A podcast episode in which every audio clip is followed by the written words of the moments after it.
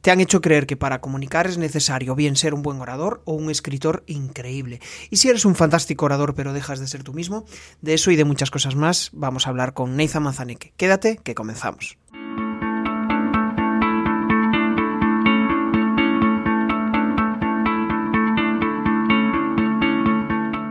Bienvenido a Comunicar más que hablar. Soy Jesús Pérez y mi objetivo es facilitarte las herramientas necesarias para que puedas comunicar de una manera clara y provocar una reacción positiva en tu audiencia. Varios de vosotros me habéis dicho que vuestro contenido no marca la diferencia. Bien, quiero que elimines esa idea de tu cabeza, quiero que ganes autoridad online, quiero que te conviertas en un gran comunicador y que eso se traslade en más ventas. ¿Cómo? A través del programa Excala, X-C-A-L-A. ¿Cómo puedes acceder en crearpresentaciones.com barra Excala? Bueno, pues hace, hace un año aproximadamente, o incluso menos, yo diría menos, yo creo que fue en octubre del año pasado, pues eh, apareció en LinkedIn un, tal Nathan Manzaneque y, en aquel momento lo que hice fue pues enviarle un mensaje. Me pareció interesante su perfil, después resulta que eh, conocí un poco más de su trabajo a través de ESBE, eh, y todo esto, pues al final llevó a que hoy estemos aquí. Y la verdad es que es un placer saludarte. ¿Qué tal? ¿Cómo estás, Nathan? Muy bien, pues un verdadero placer, Jesús. Pues lo mismo digo. Y en este caso, pues yo lo que busco, como en todas estas entrevistas, es aprender. Aprender eh, de forma eh, exponencial en aspectos que a veces, pues en nuestro día a día se nos pasan, ¿no? Y, y a veces una de las cuestiones más importantes es ser mejores comunicadores y la vida muchas veces nos lleva por paraderos que no acabamos de descubrir cómo comunicar mejor, cómo hacerlo de una forma que nos sintamos cómodos y esa es la principal clave para, conectar con nuestra, con nuestra audiencia. Em, quería preguntarte, eh, ¿qué ha sucedido para que Nathan esté haciendo lo que está haciendo ahora? ¿Qué ha sucedido? Pues yo creo que un cúmulo de aciertos y desaciertos un cúmulo de, situaciones y de vivencias. Ah, sí que es cierto que soy una persona que a medida que crecía pues era muy, muy tímido, con mucho complejo, que no me encontraba muy a gusto eh, pues en, multitudes. Todavía me cuesta eh, estar en mitad de, muchedumbres con muchísima gente, eh, pero hablar en público pues no era una cosa que, que me encantara. A pesar de que lo hacía, a pesar de que lo hacía, mi padre siempre fue un, gran orador o una persona que se daba muy bien hablar en público y el hombre pues, pues hizo lo mejor, lo más posible para traspasar un poquito ese conocimiento o esas formas, pero siempre me costó. Eh, fue un niño pues que con muchísimo sobrepeso, eh, con mucho complejo de, la pinta que tenía a nivel físico, eh, con, gafas de culo de vaso con 5 de y 5 y medio en cada ojo. Eh, entonces, pues siempre como muy consciente de mi apariencia física y, como una sensación de incapacidad o, que no se me daba bien, no, disfrutaba. Eh, a los 10 o 12 años hablaba como, como ahora, pues como un señor de 40 años, ¿no? Y eso yo creo que me marcó mucho a la hora de tomar decisiones y me he dado cuenta de que empecé con algo que quizá era dentro de la zona de confort, con tema de informática, con tema de programación, pero rápidamente eh, algo en mí se, reveló y me empujó al mundo de las ventas y del marketing. Y, eso me ha llevado a donde estoy ahora, a hablar de ventas, a hacer todo aquello que me daba miedo, todo aquello que, me generaba esa resistencia. Y, resulta que todos los pasos que he dado creo que me han conducido a este punto, ¿no? A, tratar de, ayudar a, ese niño o, gente como, como ese niño, como ese pequeño Nathan, eh, que, a lo mejor le cuesta y, que quiere mejorar o crecer un poquito en su forma de comunicar, en su forma de vender. Y no es una cosa a lo mejor que está en su zona de confort, pero con un poquito de, ayuda, pues puede superar eso y, como hago yo ahora, pues dar ponencias y, conferencias que, si me hubieras dicho hace unos años te, te habría dicho que era imposible, ¿no? Qué bueno, me siento identificado en muchos aspectos contigo. De hecho, pues eh, precisamente yo hace unos años sería increíble pensar que estaría hoy grabando una entrevista ¿no? con con alguien eh, experto en ventas. Para los que no le conozcan, Neiza Manzaneque pues, eh, es, experto en, es consultor y, experto en marketing y ventas, ¿no? Ayuda a empresas a, a, través de su método a, vender mejor, a vender de una forma ética y en la cual se sientan cómodos, Y, en este aspecto, pues em, me gustaría andar un poco sobre eso. ¿Qué sientes ahora cuando, cuando das una charla, después de todo ese proceso de autoaprendizaje?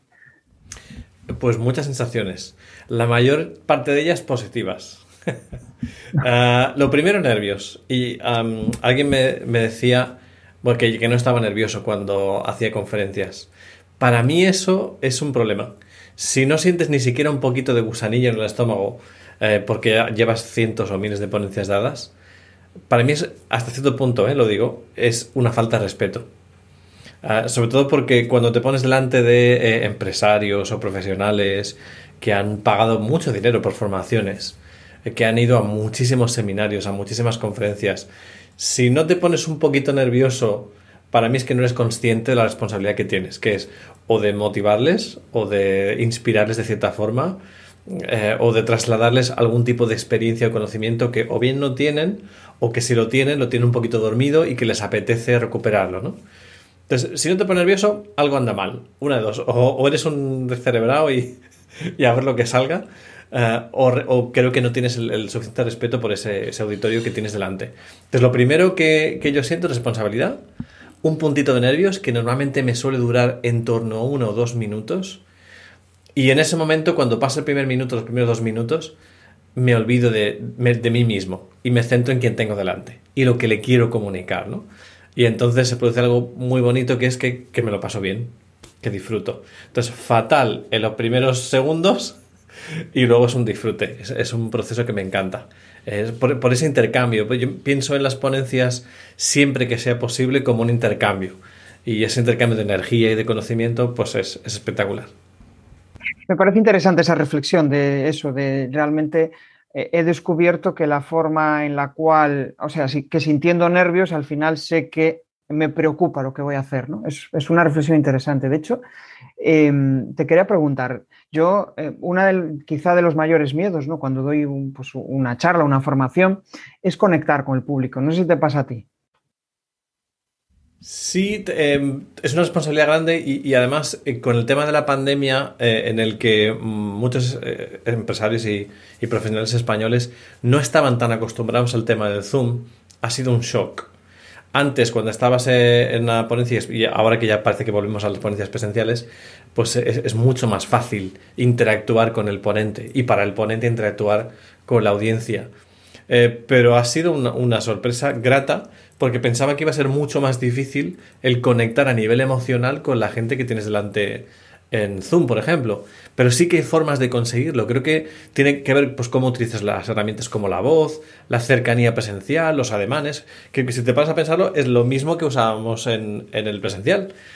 Pero de alguna forma pues la gente está como muy inmóvil o, o no juega un poquito con esas herramientas tanto como sí lo hace en, el tema presencial, porque se siente un poquito ridícula, porque dices que estoy solo en una sala eh, o estoy solo aquí en, delante del ordenador, me siento raro haciendo espavientos con los brazos o acercándome a la pantalla o levantando la voz o modulando tanto como antes.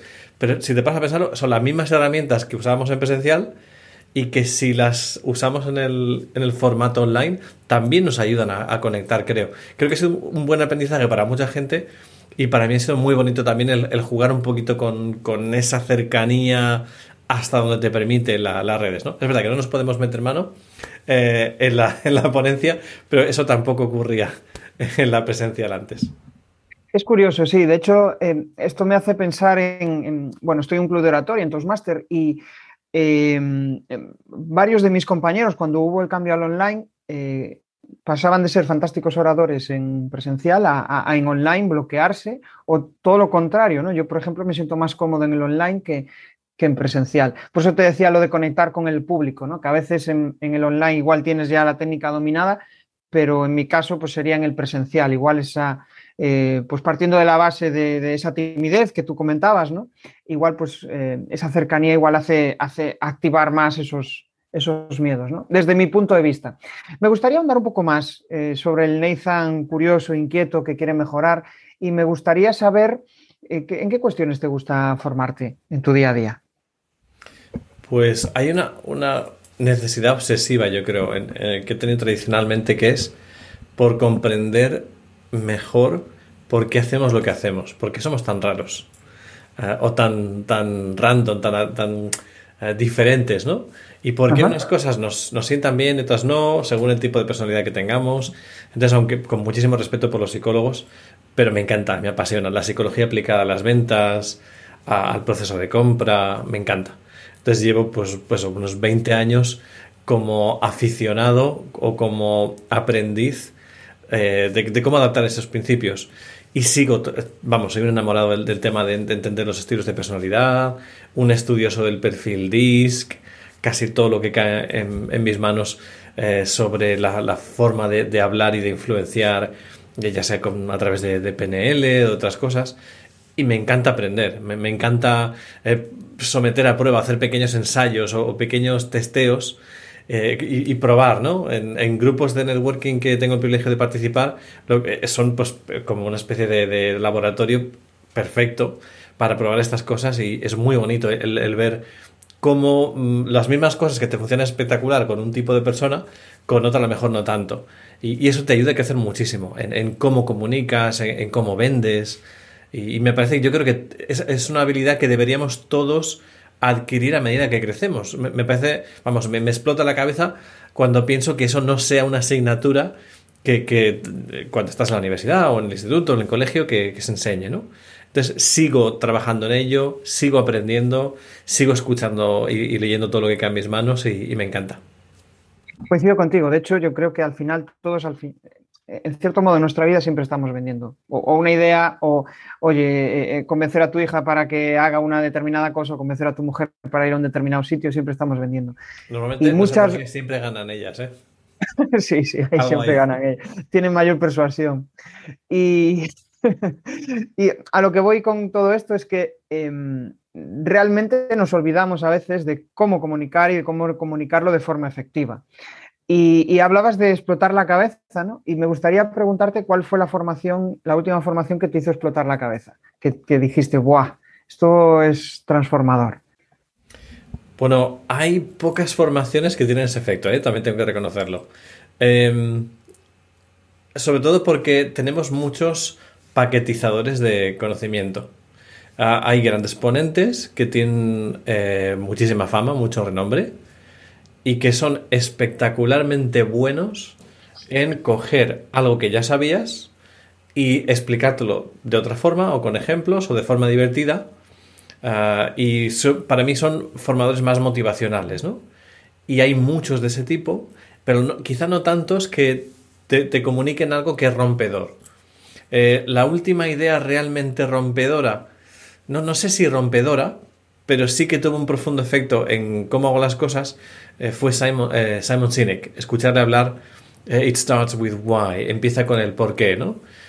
otros aspectos como el liderazgo, pues me parecen como más manidos. El liderazgo humilde o el liderazgo compasivo que propone Simon Sinek, me parece que eso hace dos mil años, pues en la Biblia hablaba de eso Jesucristo y estas cosas, ¿no? Entonces, como, como en eso sí que creo que está repaquetizando aunque ya existe. Pero conceptos como empieza con el por qué, en su momento, creo que me cambió mi forma de, todo, de comunicar. Eh, porque cuando quiero vender o quiero decir algo, eh, si te explico el qué, te voy a aburrir eh, y además lo vas a comparar con la función lógica del cerebro, en este caso el, el neocórtex, y vas a ver, pues me convence o no me convence, hasta qué punto estoy de acuerdo con eso.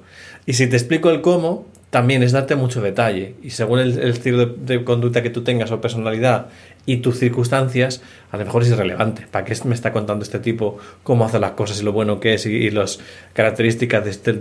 ¿Para qué? Si no a lo mejor no se lo he preguntado o creo que no lo necesito, ¿no? Pero cuando comunicas el por qué primero, creo que eso sí que tiene un efecto muy, muy potente. Es más probable que la gente compre el qué y el cómo si le ha convencido el por qué. Y cuando estamos vendiendo, estamos comunicando, rara vez explicamos primero el por qué. Creo que es un error que cometemos por, cómo, de nuevo, porque no se nos enseña a comunicar de una forma inspiradora. Si volviera ahora al colegio, eh, eso es lo que me encantaría aprender. Eh, ese niño de 8 o 10 años que, era un poquito el que estaba apartadillo, el que no sabía expresarse muy bien, jolín, enséñame a, a molar. Eh, cuando hablo, ¿no? A comunicar de una forma que llegue a, la otra persona. No de forma perfecta, no, necesitaba yo creo la técnica, pero sí por lo menos a empezar con, eh, con ese porqué, ¿no? Así que para mí esa ha sido una de las ideas más transformadoras. Sí, es como que te muestre el objetivo, ¿no? está hablando contigo y ya te está diciendo esto es lo que quiero conseguir de ti o esto es lo que te quiero aportar. Y ahí es cuando cambia, cuando realmente empiezas a conectar con esa persona y dices, ah, pues, pues sí, yo creo que puede haber aquí un win-win, ¿no? que al final es la, clave. Em, me gustaría seguir eh, avanzando, ¿no? Y, al final, pues bueno, una persona como tú que trabaja tanto el autoconocimiento, que trabaja el crecimiento personal y cómo comunicar mejor, pues eh, yo entiendo que ha llegado a esta, respuesta, ¿no? Y es eh, saber por qué conectas con tu audiencia? ¿Cuál es la forma que tú tienes de inspirar a tu, a tu audiencia? Creo que no, es, no hay ningún truco mágico. Creo que es autenticidad y, creo que coraje hasta cierto punto, ¿no? Eh, ¿Por qué autenticidad? Porque estamos hartos de, de gente que nos quiere vender algo, que suena como si nos quisiera vender algo y que luego efectivamente nos quiere vender algo. Entonces, cuando alguien se muestra de una forma auténtica y me atrevería a decir, eh, tener el coraje de mostrarte vulnerable, de explicar quién eres. O sea, no te voy a vender la moto de que soy Tony Robbins, porque no soy Tony Robbins. Eh, ni, ni soy, no sé, no me voy a comparar con otra gente como Emilio Duró cuando doy mis ponencias, porque yo soy yo. Y yo no te voy a decir las cosas que te cuenta Emilio Duró, que te cuenta Víctor Cupes, a pesar de que hemos compartido escenario alguna vez. Somos muy diferentes y cada uno es bueno en lo que hace. Pero cuando intentamos proyectar algo, una imagen que, no es, fiel a quienes somos en realidad, la gente no es tonta y, la gente lo nota, lo, huele, lo, siente. Y lo contrario también es cierto. Entonces, cuando yo intento comunicar, intento ser yo. Hoy hemos empezado, pues como empiezo muchas ponencias, explicándote quién es Nathan, de verdad. Y, qué, pasa por la cabeza de Nathan y cuál ha sido el viaje que, o el proceso de crecimiento que, que ha sufrido y sigue sufriendo Nathan que, sigo teniendo muchas carencias y que eh, creo que, vale la pena el compartirlas. Y cuando tenemos esa valentía o ese coraje de, explicar eh, lo, bueno, lo regular, lo menos bueno, la otra parte empatiza muchísimo mejor contigo. ¿no? Yo, yo lo que explico a, la gente con la que colaboro es, no pretendas ser Cristiano Ronaldo. No pretendas ser el Cristiano Ronaldo de la comunicación o de las ventas. Tú, tú puedes hacer lo que quieras, pero si eres Cristiano Ronaldo, le vas a caer gordísimo a un porcentaje muy alto de la gente. ¿Por qué? Porque vas a decirlo, que eres muy rico, que eres muy famoso, que eres muy guapo, que lo tienes todo y que eres el, especial, el, mejor del mundo, ¿no? Pues es difícil conectar con alguien que parece perfecto o, o intenta parecer perfecto. Es muy difícil empatizar con una persona así. Pero cuando te muestras como eres, con lo bueno y con lo malo, y la gente se identifica tanto en tus defectos como en tus virtudes, o en la lucha o en el trabajo que pones para conseguir esas virtudes, ahí sí que puedes empatizar. Ojo, yo soy como este pavo. O, eso, eso sí que me lo creo, ¿ves? Eh, ya, no es, ya no es tan perfecto. Entonces, eso creo que sí que tiene una capacidad de llegar mucho mayor. Eh, conectas a, un nivel humano que, creo que es mucho más productivo, ¿no? Claro, y al final cuando eres tú, se, se acercan personas a ti con esas mismas inquietudes. Cuando eres una fachada o cuando tratas de mostrar la perfección, pues se van a acercar a ti probablemente personas con, esas misma, con esos mismos miedos, con esas mismas inquietudes y probablemente nunca te vas a sentir lleno. Es más, eh, yo me, no creo que pudiera trabajar con alguien como Cristiano Ronaldo, ¿eh? con mucho respeto por sus fans, eh, pero no, me gusta ese tipo de persona que, que muestra una fachada de prepotencia. Luego quizá en la vida privada no, sean así, quizás sea un personaje que han construido. Pero yo con una persona que se muestra así al, mundo, que con falta de, empatía o con falta de sensibilidad por cómo se siente la otra persona y que va pues con, esos eh, aires de superioridad en su profesión, no encaja conmigo por valores. Entonces yo proyecto quién soy, eso a su vez atrae personas quizá que, que tienen esa afinidad o están alineados con mis valores y al final todos ganamos porque como no me gustaría trabajar con gente con otros valores, pues es, una forma de criba, de criba también en la comunicación y en la venta eh, natural, ¿no? ¿Qué tal? ¿Cómo va la charla? Bueno, esto de convertirse en buen comunicador no se consigue de un día para otro. Al final tienes que rodearte de gente inquieta, de inconformistas, de personas que quieren comunicar mejor. Y eso lo tenemos en la comunidad de comunicar más que hablar. Ya puedes acceder desde crearpresentaciones.com barra comunidad. Ya somos más de 70. Sí, sí, sí, sí, yo ahí coincido contigo. De hecho, pues cuando estás rodeado de gente que te inspira y a la que tú también aportas, pues yo creo que no hay mayor satisfacción. Em, te iba a preguntar, porque al final em, tú tienes clientes y tienes alumnos, ¿no? Al final, pues e, eres, tienes esa fase de formador y de consultor. Eh, ¿Los inspiras de igual manera o, crees que se inspira de diferente forma desde tu punto de vista? Es una pregunta interesante. Yo creo que pasamos procesos en nuestra colaboración. Hay momentos en los que yo soy quien forma, eh, hay momentos en los que ellos son quienes forman y hay momentos en los que los dos somos cliente o proveedor o, en cualquier caso somos siempre colaboradores, ¿no? Entonces para mí es un intercambio de energía y de conocimiento que se produce. Eh, en el formato que sea, ya sea en un proceso de mentoría, en un proceso de formación, en un proceso de colaboración a otros niveles, ¿no? Y por último, para mí es, un viaje que, no termina. Cuando un cliente empieza a trabajar conmigo, a lo mejor cree que eh, es alumno, pero al final lo que nos convertimos es en, en partners estratégicos de largo plazo. ¿Por qué? porque si en los próximos años, después de haber trabajado con ese cliente, se ha producido una conexión o una empatía y, la verdad es que nos caemos bien, nos fiamos una parte de la otra, nos ha gustado, ha sido grata eh, ese trabajo como mentoría o como formación o colaboración eh, comercial, la idea es que eso, que perdure en el tiempo.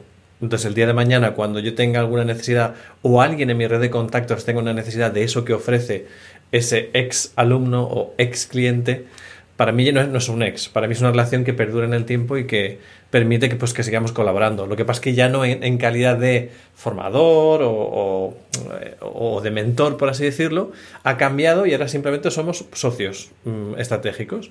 Eh, oye, que quiero vender mis productos y servicios en América Latina, en Colombia. Ah, pues fíjate, pues justo estoy trabajando con esta gente en Bogotá, pues te pongo en contacto. Eh, eso sigue en el tiempo, ¿no? Entonces, para mí es simplemente eh, una cosa que decía Tony Robbins que me encanta, es el tratar a nuestros clientes, la gente con la que trabajamos, exactamente igual que el primer día.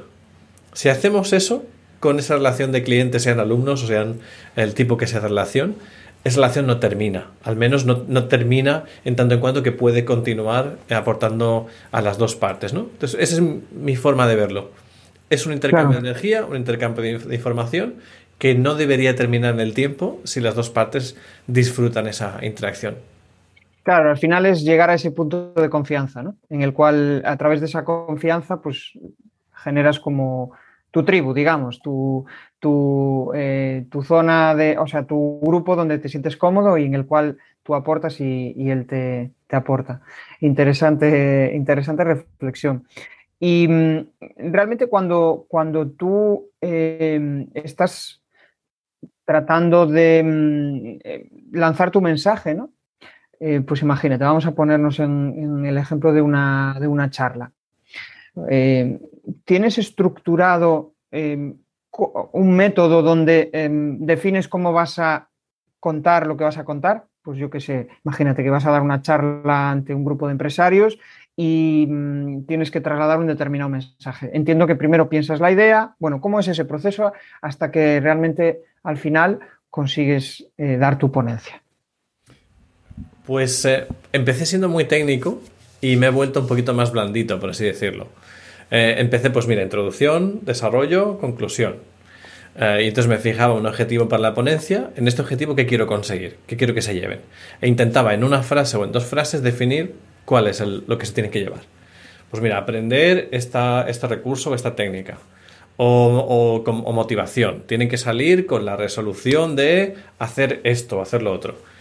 Entonces, en base a eso, pues introducción, algo que despertar el interés, desarrollo, aportar contenido de valor para que al final de la ponencia dijeran, joder, este tío me ha dado algo y además ha cumplido lo que decía el tema de la ponencia, me ha, gustado.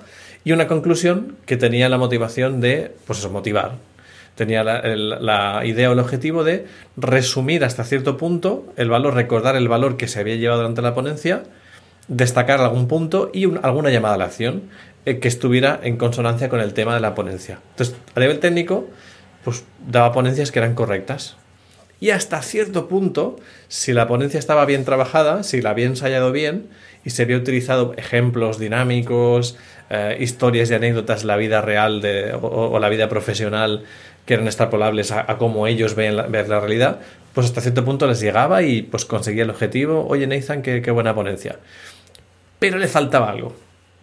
Que para mí es el componente emocional. Entonces, es verdad que con el paso de los años me he convertido en un ponente todavía más loco o arriesgado, porque comparto mucho más a nivel emocional y, rozo otros, otros tipos de registros que no son el, registro puro de una ponencia al uso a nivel eh, empresarial, que se supone que debe ser muy rigurosa, muy seria, muy formal. Pues eso lo he roto un poquito. Las ponencias ya no hace falta que sean formalistas para aportar valor o para ser rigurosas. Y tampoco necesito eh, pues, abrumarte con estadísticas o con citas de relumbrón, por así decirlo. No, no, hay que, no hay que hacer fuegos artificiales para que la ponencia llegue y aporte valor. Al final, lo que yo me pregunto es, ¿qué va a hacer diferente la persona después de esa ponencia? ¿Qué efecto va a tener en su vida, en su desarrollo personal, profesional? Si tiene cero o poco impacto en lo que va a pasar al día después, pues para mí no es una ponencia tan valiosa. Además me lo pregunto al revés. Si yo fuera eh, una de las personas que van a estar en la, audiencia de esta ponencia, de este taller o lo que sea, cuando me vaya me voy a lamentar y voy a pensar, pues vaya 45 minutos o, 90 minutos eh, mal gastados. Porque sí, para decirme que tengo que sonreír o que tengo que ser positivo o que tal, jolín, macho, pues, pues me lo ahorro.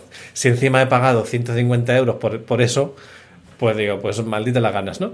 Entonces, como, como yo sé que me siento así, tengo mucho respeto, como decíamos antes, y procuro eh, siempre dejar algo que, tenga algún efecto o transformador o motivador, según el objetivo de la ponencia y el, y el foro donde, estemos, ¿no? Que bueno, al final lo que buscas es precisamente esa transformación, ser más humano, conectar más con la gente y, eh, inspirar desde, desde, lo que decías antes, ¿no? De, desde, el, desde, el, desde el, eh, no me sale, desde el Nathan vulnerable, que al final todos somos vulnerables, ¿no? Y todos tenemos nuestras inseguridades, pero cuando hablas desde ese, tú puedes, tú puedes, sí, tú puedes, pero eh, ¿cómo? ¿Cómo lo hago? ¿Qué feedback, cómo ha cambiado ese feedback desde esas primeras ponencias a, estas, ponencias de ahora que son más transformadoras? ¿Cómo has percibido el cambio en, el feedback que te da tu, audiencia?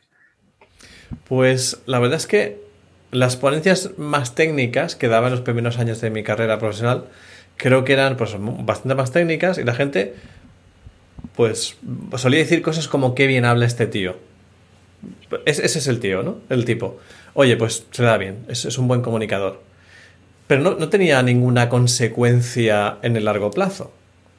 Eh, no, conseguía ni, tantos clientes ni, tantas relaciones significativas como consecuencia de eso como máximo, oye, me ha gustado mucho esto que has dicho de lo que sea, ya está. Pero además abusaba quizá un poquito de esas frases efectistas, de las fórmulas. El conocimiento es igual a actitud multiplicada por tal, eh, los recursos efectistas, ¿no? Que cuando te pones a analizarlo dices, o sea, me estás diciendo que tenga buena actitud, que la actitud multiplica. Y te has tirado 45 minutos de ponencia para decirme que tengo que mejorar mi actitud y que tengo que sonreír. Bueno, pues para mí, para mí eso es, contenido flojo. Y te lo digo con todo el cariño. A lo mejor esto suena un poco polémico. ¿Quién te crees que eres para decir que eso es contenido flojo? Es flojito. ¿Es malo? No, no, es espectacular. Si es que lo necesitamos. Ese contenido que a nivel de contenido es poco denso, si ha tenido el efecto de motivarme, vale la pena. Eh, alguien dijo, algún famoso, que no recuerdo quién es, eh, dijo que ¿por qué tenemos que recibir motivación todos los días? Por la misma razón que tenemos que lavarnos todos los días porque pierdes la limpieza, te ensucias y tienes que lavarte. ¿Por qué necesitamos motivación todos los días? Pues porque perdemos la motivación y entonces necesitamos tirar de algo que nos motive. Y si esa, esa ponencia que dice, pues sonríe a la vida y sé positivo, look on the bright side of life y tal, tal, tal, o silba al mundo, pues, pues si, tienes efecto y te ayuda a estar más motivado, enhorabuena. Eso es lo que necesitabas en ese momento. Pero cuando yo me preparo una ponencia, si no es solo con ese propósito, que yo soy un pelín ambicioso, quiero aspirar a dar un poquito más que, esa parte de motivación. Más que nada porque la motivación es como el, champán, ¿no? Cuando se le va las burbujas, pues pierde un poquito la fuerza y, ya te hace falta otra, otra sesión. Entonces aspiro a dar un poquito más a esa transformación. Y por eso quizás busco el, aportar algo que sea más duradero. No sé si tiene eh, sentido esa, esa forma de, vivir la comunicación, pero siempre aspiro o procuro eh, ver qué va a quedar después. Qué bueno. Y, y, en esa parte de transformación, ¿qué parte hay de inspiración tú como persona? Es decir, que tú has tenido una transformación y esa transformación que la, que la pueda llevar tu audiencia. No sé si hasta, ese, hasta, hasta qué punto tú utilizas esa transformación tuya para ayudar a la audiencia. Constantemente, constantemente. y busco no solamente en mis propias vivencias, sino a mi alrededor. Intento ser una especie de guardián de, anécdotas y de historias, ¿no? Al final, pues conoces gente cuando estás mm, teniendo interacciones todos los días con clientes, con proveedores, con colaboradores, y te cuentan lo que les pasa con, alumnos, a veces que no puedo decir qué, tipo de persona o qué persona le ha pasado qué cosa, pero sí el ejemplo. Y eso en sí mismo es un ejemplo con el que nos sentimos identificados. Es más, me habría encantado que me hubieran enseñado así. A medida que crecía como profesional, en vez de decirme, pues tienes que hacer esto porque, por la razón que sea, porque sí, porque soy el gerente, porque soy el dueño, porque soy el director comercial, porque soy lo que sea, si me hubieran contado el por qué con ejemplos de la vida real, seguramente pues, ese punto se habría anclado un poco mejor. Y, es más, habría entendido cómo ponerlo en práctica. Ah, no solamente con algo más teórico. Es más, hay, escuelas de negocio y universidades que te hacen unos cursos espectaculares que te utilizan el método del caso y que es, genial porque realmente te ayuda a entender mejor un, punto de, conocimiento, pero creo que les faltan esa parte didáctica de contar historias, de, de verlo traducido a ejemplos de la vida real, ¿no? Y si formáramos y si tuviéramos esa sensibilidad cuando vendemos también, cuando estamos comunicando, de, dar ejemplos, fíjate lo que le pasó a un cliente mío que tenía la misma situación que tú y fíjate lo que hizo y qué resultado tuvo. Y puede ser algo para que copies o para que evites. Pero te ilustra el punto que yo te quería dar y lo vas a entender mucho más rápido que si me tiro contigo tres cuartos de hora. Entonces intento el ser ese, ese guardián de las historias, el apuntarme, el, pedir datos. Por eso normalmente no es muy raro que, me hagan... Eh, no, no, voy a decir pesadito porque a la gente le encanta contar sus cosas, pero sí el que de repente escucho algo de un cliente o de una persona en una conversación y digo, ay, oye, ¿y eso cómo fue? No, no, no, no, no, no, no, no, no lo dejes ahí. Es que quiero entenderlo. ¿Y, y cómo te dio por hacer eso? ¿Qué te, ¿Qué te llevó a hacer eso? ¿Y qué pasó después? Entonces, esas cosas son las que luego en una ponencia o cuando estás vendiendo o comunicando hacen que, esos puntos cobren vida, ¿no? Y, que al final la gente diga, jo, cómo me gustó. y ya no es la forma de hablar, sino es que me ha llegado más, he empatizado más con la, o la información ha, calado un poquito más hondo que otro tipo de, otro estilo de, de, ponencias que a lo mejor técnicamente son muy buenas, como a lo mejor las que tendía a hacer al principio de mi carrera, pero que tenían menos impacto. Y cuanto más auténtica e-, es la experiencia y más pones de ti mismo en esa comunicación, creo que más llega. Y ahora el resultado es que en una sala hay a lo mejor un 15 o un 20% de las personas que tengo delante que, les ha tocado la patata. Que han dicho, mira, eso que has contado sobre tu infancia, sobre lo que te está pasando ahora, lo que te pasó hace un año, eso que tú has contado, ese soy yo. Es que ese soy yo, tío. Es que lo que sea que vendas, te lo compro.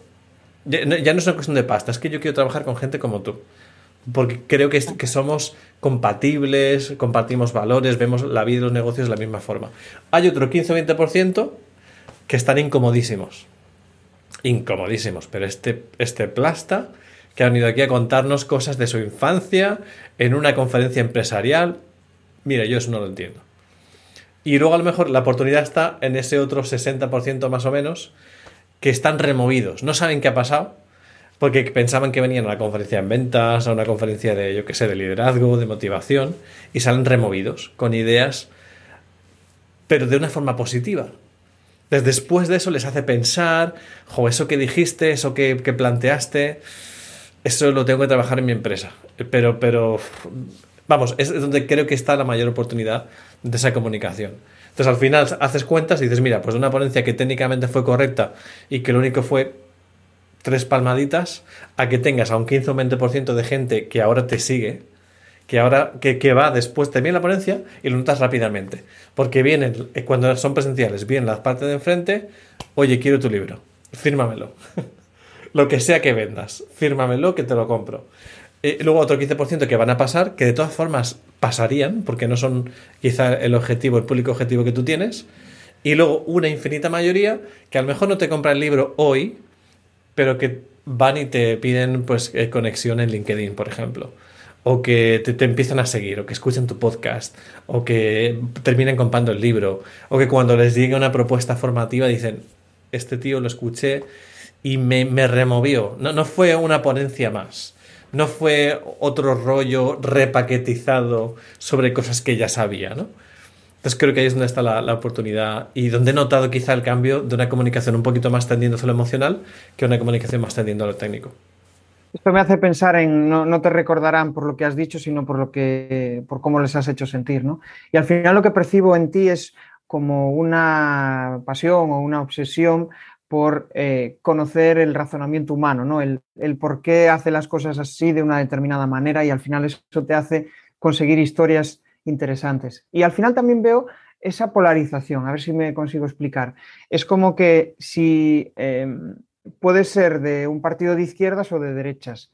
Si estás en el medio probablemente no vas a conectar con nadie, pero si estás en un la, o sea, o bien hacia la izquierda o bien hacia la derecha, que es un poco lo que decías, ¿no?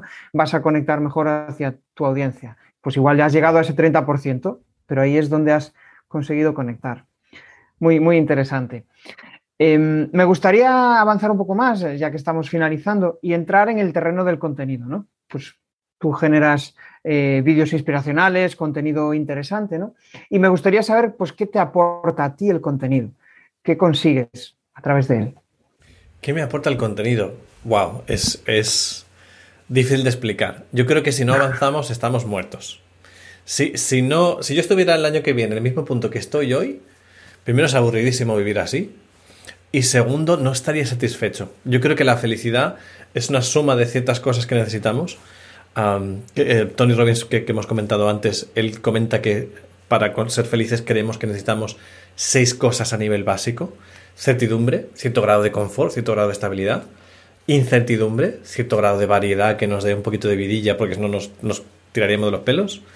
Ah, el sentirnos que importamos, que, somos significativos en el mundo, que tenemos un rol y que se nos reconoce hasta cierto punto y eso lo, necesitamos para ser felices. Necesitamos que nos quieran, necesitamos afecto, conexión a nivel humano. Necesitamos también el sentir que contribuimos a algo mayor que nosotros, que no solamente pues, la lucha del día a día por, por, llegar a fin de mes, sino que contribuimos a algo, a una causa superior, por así decir. Y luego el tema de progreso. Creo que es otra, y además estoy totalmente de acuerdo. Y casi todas las demás cosas que creemos que nos hacen falta para ser felices, creo que están relacionadas o supeditadas a estas seis. Entonces, necesitamos superarnos, necesitamos saber algo más, necesitamos crecer en la forma que tenemos de, hacer todo, yo creo. Hay gente pues, que es infinitamente más cómoda y que entonces tiene muy poquita inquietud por progresar. Entonces, pues mira, yo mm, a lo mejor no necesita leer libros o lee un libro cada tres años y es un esfuerzo. Y además lo dicen como una gesta, ¿no? Y luego hay gente que lee, cuatro libros todos los meses y dicen, pues qué rabia que, no me, que me he organizado fatal este mes y solo he leído cuatro libros. Entonces, hay gente que asigna una importancia tremendamente mayor a esa necesidad de, crecer y de evolucionar y otra que, necesita menos, ¿no? En mi caso, esa necesidad es muy alta. Eh, por un lado, porque me encanta aprender creo que, no sé si fue Platón el que dijo que aprendemos, a lo mejor es una barbaridad y fue otra persona que lo dijo, ¿eh? Pero dijo algo así como que aprendemos en tanto en cuanto somos capaces de enseñarlo, ¿no? Eh, y yo creo que aprendo muchísimo enseñando. Eh, hablo sobre ventas, hablo sobre liderazgo, no porque yo crea que soy el mejor vendedor, ni porque yo crea que soy el mejor líder, sino porque cuando explicas a alguien los principios básicos o ejemplificas qué, podemos hacer o qué escenarios se pueden dar para crecer, es inevitable que tú crezcas. Entonces, para mí es, mm, es un disfrute. Te, diría que es parte trabajo, pero parte placer. Entonces, por eso me encanta. Y cada vez que voy a dar una conferencia nueva que no he dado antes, es un reto, es un trabajón, porque tienes que documentarte, tienes que leer muchísimo. Y hay veces que nace como, oye, he leído algo que me ha encantado, no, eh, no es mi fuerte, pero me encanta y quiero crecer. Pues, ¿qué hago? Lo transformo en una formación. Y es la forma más efectiva porque me obliga a muchas horas de vuelo para aprender el concepto, después explicarlo y ponerlo en práctica, testearlo y al final puede terminar convirtiéndose, en una buena formación y, en una herramienta más que a lo mejor adquieres en el bagaje profesional, ¿no?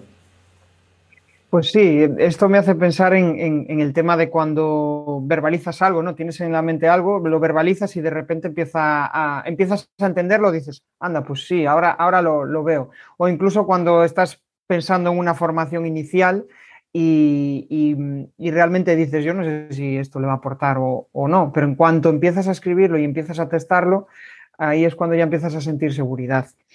Bueno, eh, me gustaría hacerte mm, una, cuestión fundamental y fuera de lo que ya estamos hablando, ¿no? que me pareció súper interesante, sobre todo el, aspecto emocional y el aspecto em, divulgativo que le das a todo lo que dices. ¿no?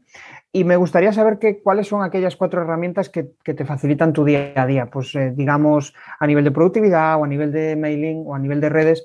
¿Cuáles, cuáles son aquellas herramientas, Neisa? Herramientas de productividad, te diría, por ejemplo, Trello, creo que se ha convertido en una herramienta muy básica, muy efectiva.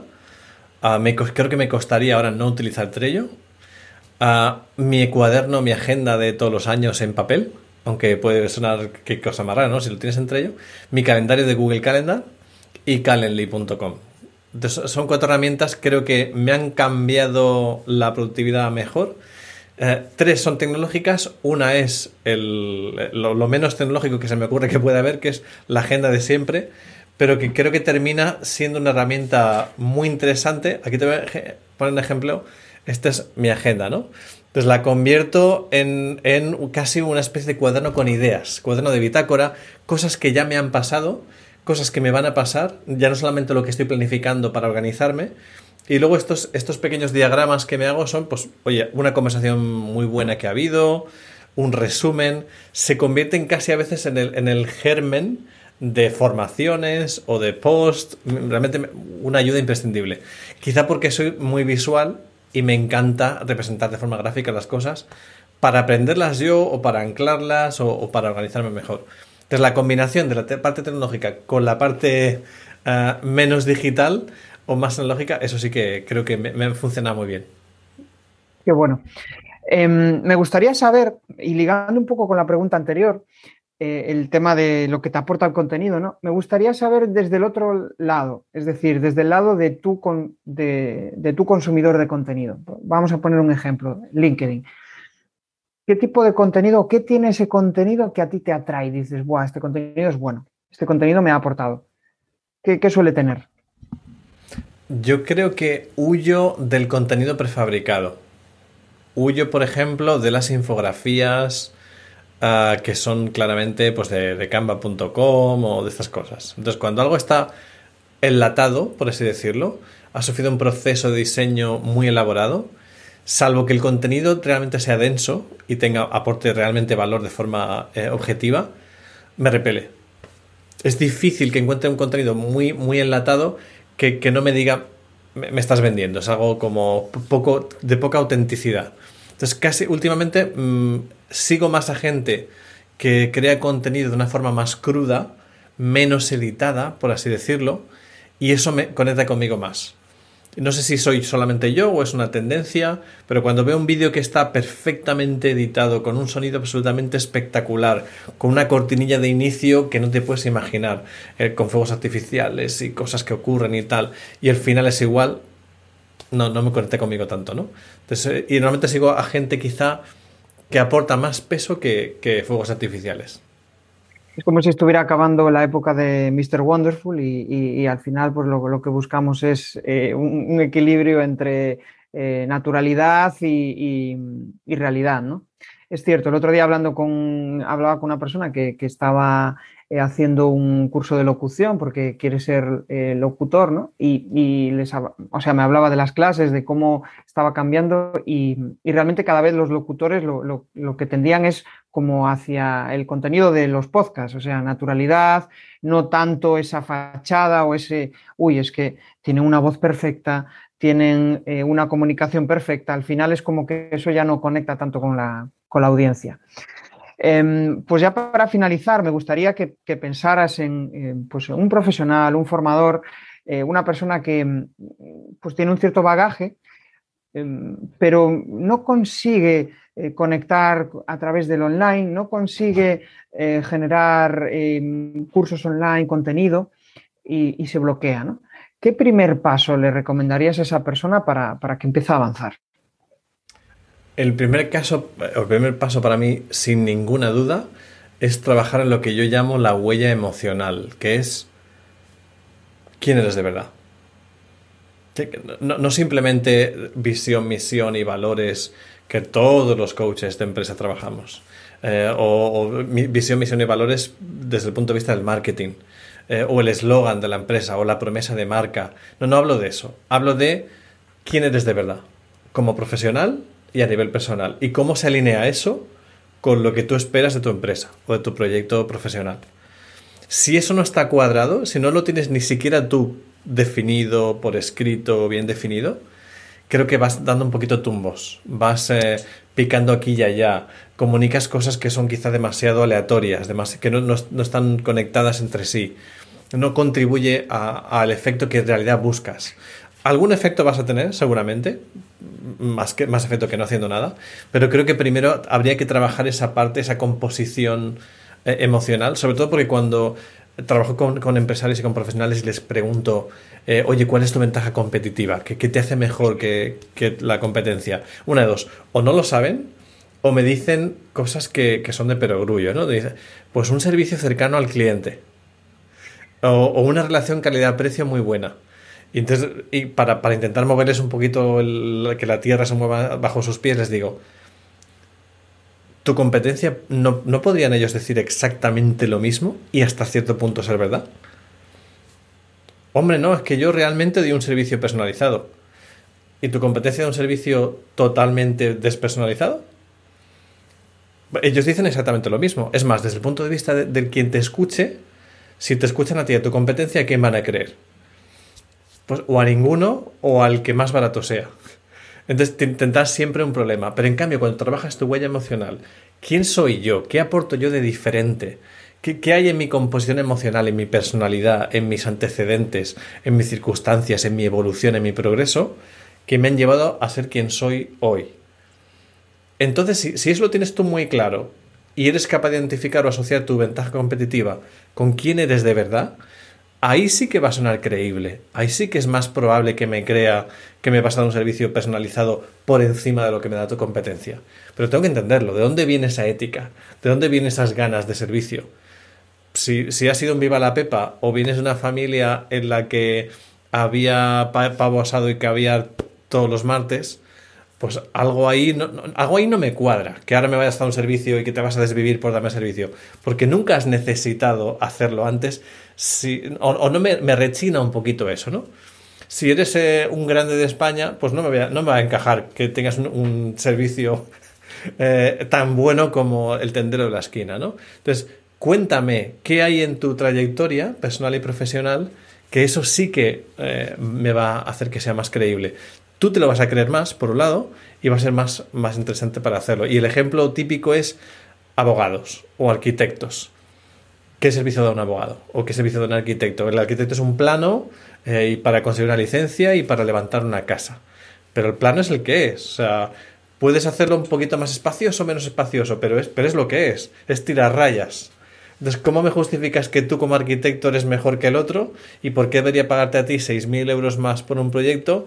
Eh, pues eh, algo ahí falla si no eres capaz de transmitirme de dónde viene tu amor por la arquitectura. ¿Qué tipo de sensibilidad tienes? Eh, eso es lo que me tienes que vender, ¿no? Y eso, si no lo tienes por escrito y bien trabajado, no te va a funcionar. Entonces, para mí, ese es el pilar o, los cimientos de cualquier estrategia de comunicación, cualquier estrategia empresarial y cualquier estrategia de ventas. Genial, Nathan.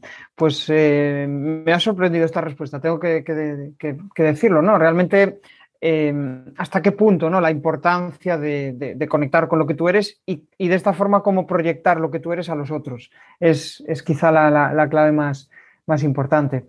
Pues la verdad es que ha sido un placer charlar contigo. Eres un gran comunicador, aparte, pues tienes un, tono de voz súper empático que me, encanta. O sea que nada, espero que la audiencia lo haya disfrutado tanto como yo y seguro que nos, cruzaremos en el camino en otra, en otra nueva charla o incluso pues, en, otra, en otro nuevo episodio aquí en el, en el podcast. Un saludo, Nathan, gracias. quería, quería aprovechar simplemente para eh, que nos envíes un mensaje a la audiencia y tus coordenadas para que también puedan eh, conectar contigo. Ah, claro que sí. Pues mira, mensaje breve. Mm, si tienes la necesidad de progresar o de transformar cómo hacer las cosas en comunicación y en ventas, puedes seguir mi nombre y mi apellido todo junto, nathanmanzaneque.com. Y si haces, si quieres saber un poquito de qué formas te puedo ayudar, hay una serie de cursos en, los que puedes participar en formato muy cortito o en formato más extendido con eh, mentoría asociada. Así que nathanmazarique.com es la forma más rápida de encontrarme o puedes ir a LinkedIn o LinkedIn como dicen los ingleses eh, y allí nos podemos ver también. Fenomenal. Nos vemos en el siguiente episodio. Un saludo, Nathan. Adiós. Chao, chao. Esto de convertirse en buen comunicador no se consigue de un día para otro. Al final tienes que rodearte de gente inquieta, de inconformistas, de personas que quieren comunicar mejor. Y eso lo tenemos en la comunidad de comunicar más que hablar. Ya puedes acceder desde crearpresentaciones.com barra comunidad. Ya somos más de 70.